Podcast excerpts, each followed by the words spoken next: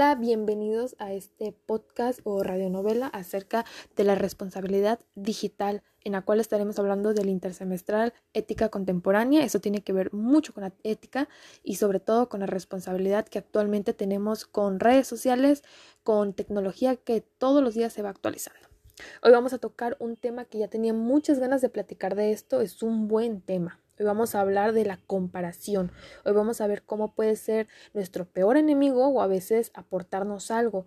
Todo desde la perspectiva, desde de perspectivas diferentes, estas preguntas nos pueden eh, introducir al tema. Las siguientes son a qué personas escuchas, qué contenido consumes, a quién quieres impresionar, con quién te estás comparando, a qué grupo quieres pertenecer, el compararte te está limitando o te está sacando de tu zona de confort. Y vamos a ver con la primera pregunta, ¿a quién escucho? Primeramente, ¿a quién escuchamos nosotros realmente? Yo sí la respondo primero es a mi, a mi familia, a la gente cercana, y lo llevo desde el contenido que consumimos, que lo haces con toda la intención y otras no intencionalmente. La gente que escuchas o estás viendo influye en ti y todo ese contenido te está que te hace compararte te genera buenas ideas, pero a la vez te hace perder la cabeza porque no puedes lograr las aparentes vidas perfectas que ellos tienen y en lugar de ayudarte a crecer tú mismo, te vas destruyendo. Tenemos otra pregunta que dice, ¿por qué haces las cosas? Y esto es muy importante actualmente en los jóvenes, ¿por qué la responsabilidad digital, o sea, tiene que ver con la comparación. porque el que sea, seamos responsables con las redes sociales tiene que ver con nosotros mismos? Si lo vemos desde el lado psicológico, también lo podemos ver, que es lo que yo estudio actualmente psicología. Pero, ¿por qué hacemos actualmente las cosas en las redes sociales? Creo que por las redes sociales hoy en día las hacemos para impresionar a la gente. Ahí voy a comprar esto y publicarlo para que la gente vea lo que tengo. Voy a ir a comer a tal lugar porque quiero que la gente vea que fui a este lugar. Qué triste vivir en un mundo donde haces las cosas ya no por ti, sino para impresionar a la gente y mucho ni siquiera les interesa lo que estás haciendo realmente. También tenemos, por ejemplo, si queremos introducirnos un poco a la psicología, según si nos informamos en sitios, en sitios web, explica que el psicoanálisis, como empiezan las comparaciones que muchas veces nos acomplejan a lo largo de nuestra vida diaria. Vamos a verlo ahorita desde un punto psicoanalítico y un punto psicológico metiendo la carrera que estoy estudiando. La inclinación a la comparación con los demás no nace con el ser humano, pero tropezamos con ella muy pronto. Entre los 12 y los 18 meses, para ser exactos, los bebés viven en un limbo de la felicidad inconsciente hasta que llegamos a esa edad acontece un episodio que marcará su desarrollo. Un día el niño se mirará al espejo y se reconocerá por primera vez en la imagen reflejada en él. Lo celebrará con grandes muestras de alegría. Menudo descubrimiento, van a decir. Si las cosas van bien, los adultos cercanos les dirán que es muy guapo, rico, simpático, perfecto y todo eso. Se va creando el yo ideal, que es fundamental para el goce más adelante de una buena autoestima. A partir de ese momento aparecen los demás, parecidos o diferentes a nosotros, que se convierten en nuevos espejos realmente. Cuando nos damos cuenta que realmente no solo nosotros somos un espejo, sino que otras personas lo pueden ser. Y con ellos llegan las comparaciones, las de semejanza. Eres igualito a tu papá. Y las confrontaciones. A ver si aprendes a ser como tu hermano. En la adolescencia, con los grupos de pares y la influencia de los modelos sociales, los espejos se multiplican. Si son posibles, dan información valiosa sobre quiénes somos y hacia dónde podemos dirigirnos. Si son negativos, la identidad que quebrará parece un momento a recordar cómo eran las comparaciones que recibió en su educación y qué impacto produjeron en usted. ¿Le volvieron la imagen positiva o negativa a algo? La comparación a niveles educativos también puede existir. Si nos vamos acerca de los niveles comparativos dentro de la educación, educación existe la comparación que uno define como un campo académico de estudio que examina la educación mediante el método comparativo con el fin de contribuir a su mejora. Para descubrir, estudiar y comparar el complejo es, eh, entramos que expresan en cada pueblo el proceso educativo basándonos en esto. La comparación educativa tiene que ser algo positivo, pero sobre todo habla de manera general. Por ejemplo, vemos la comparación, que los que tienen, los chicos en el ámbito educativo, los que tienen un 10 son inteligentes, los que tienen 7 y 8 son más o menos, y los que tienen 6 o 5 son burros. Ahí es donde desde el salón de clases, tanto maestros, alumnos y padres de familia realizan comparaciones, efectuando la autoestima, la autopercepción de los niños afectados. Y lo vamos viendo ahí desde todos los puntos del poder de la educación. El poder de compararnos es tan grande que puede afectar no solo la vida personal de los alumnos, sino de la vida académica, acarreando muchos problemas. Por ello es importante no señalar a los niños a compararse, enseñar a cada alumno que es diferente y no por ello es más o menos que otro. Creo que así podremos evitar muchos problemas futuros a los niños en la educación, claramente.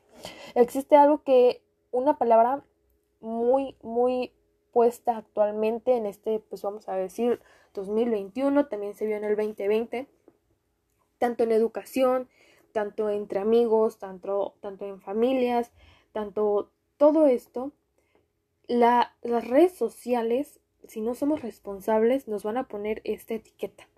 Si nosotros no somos responsables con las redes sociales que estamos manejando, sea Facebook, sea Instagram, sea WhatsApp, Twitter, Snapchat, o sea, las que vemos actualmente, pues entre los jóvenes que más utilizan, vamos a tener la palabra etiquetas.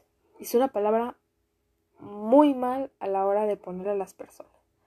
Las etiquetas son sin duda una falta de respeto hacia los pequeños, más que nada, que aunque en ese momento nos queramos ofender, no queramos ofenderlos, los estamos haciendo eh, mucho. Las etiquetas consienten en llamar a los niños de alguna forma por alguna conducta que consideramos molesta o inadecuada, como por ejemplo eres un pesado, eres un torpe, no haces nada bien, y un sinfín de frases que mencionamos cotidianamente.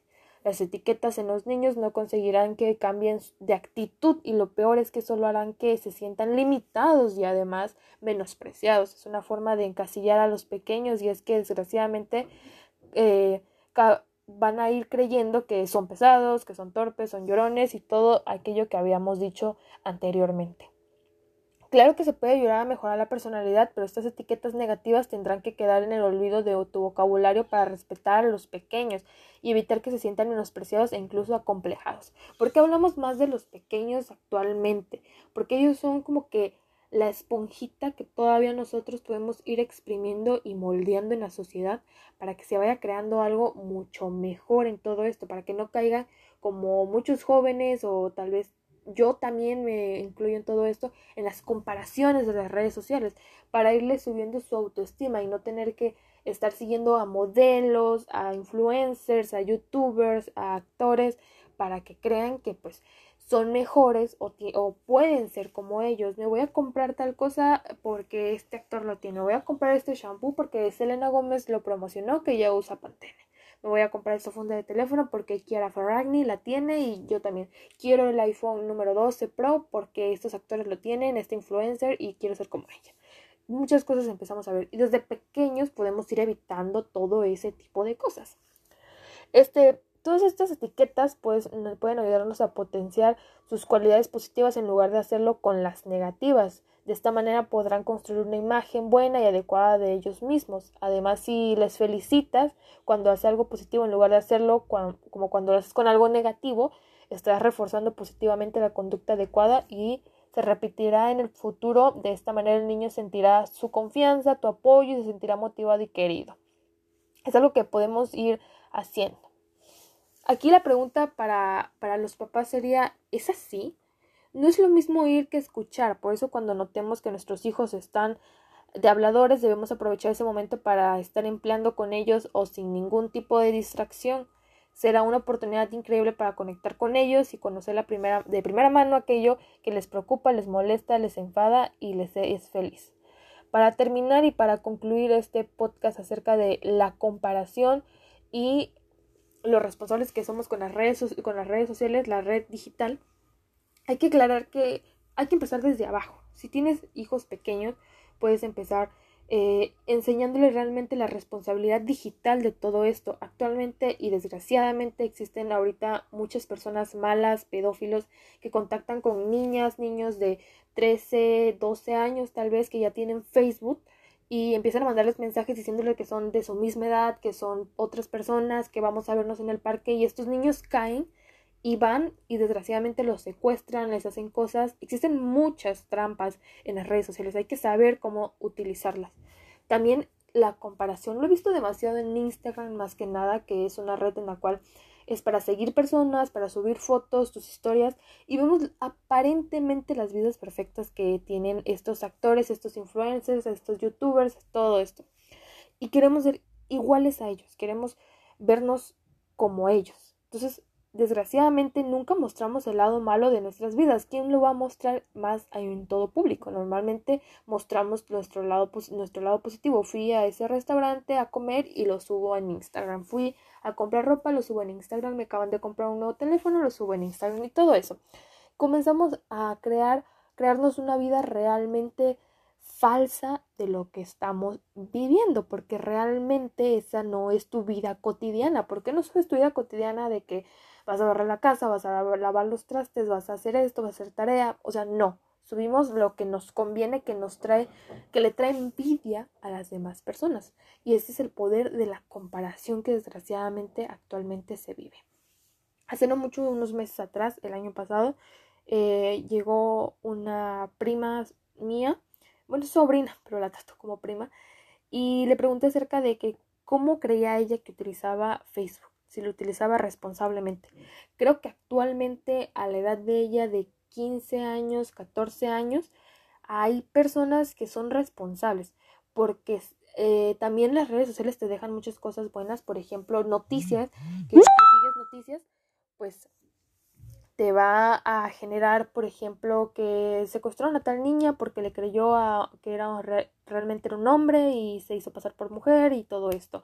O o los memes o todo eso te va ayudando también a informarte, o sea, también hay que saber como qué páginas eh, y eso también te trae buenas noticias, o sea, a veces desgraciadamente ver los malos casos te hace reaccionar para ser buenas personas y buenas, eh, eh, buena sociedad digital más que nada.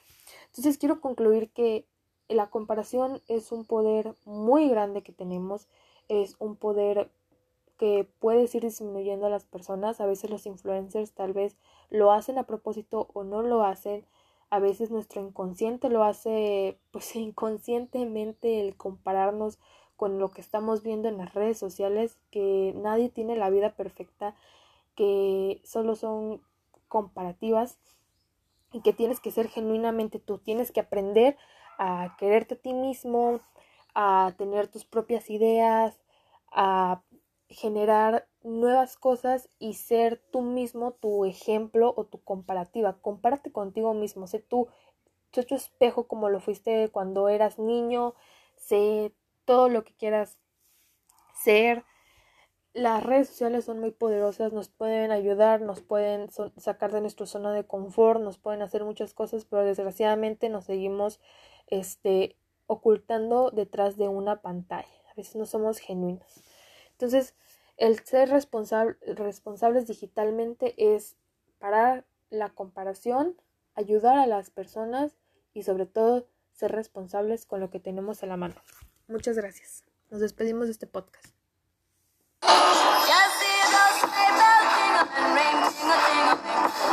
I want to, I want to, I want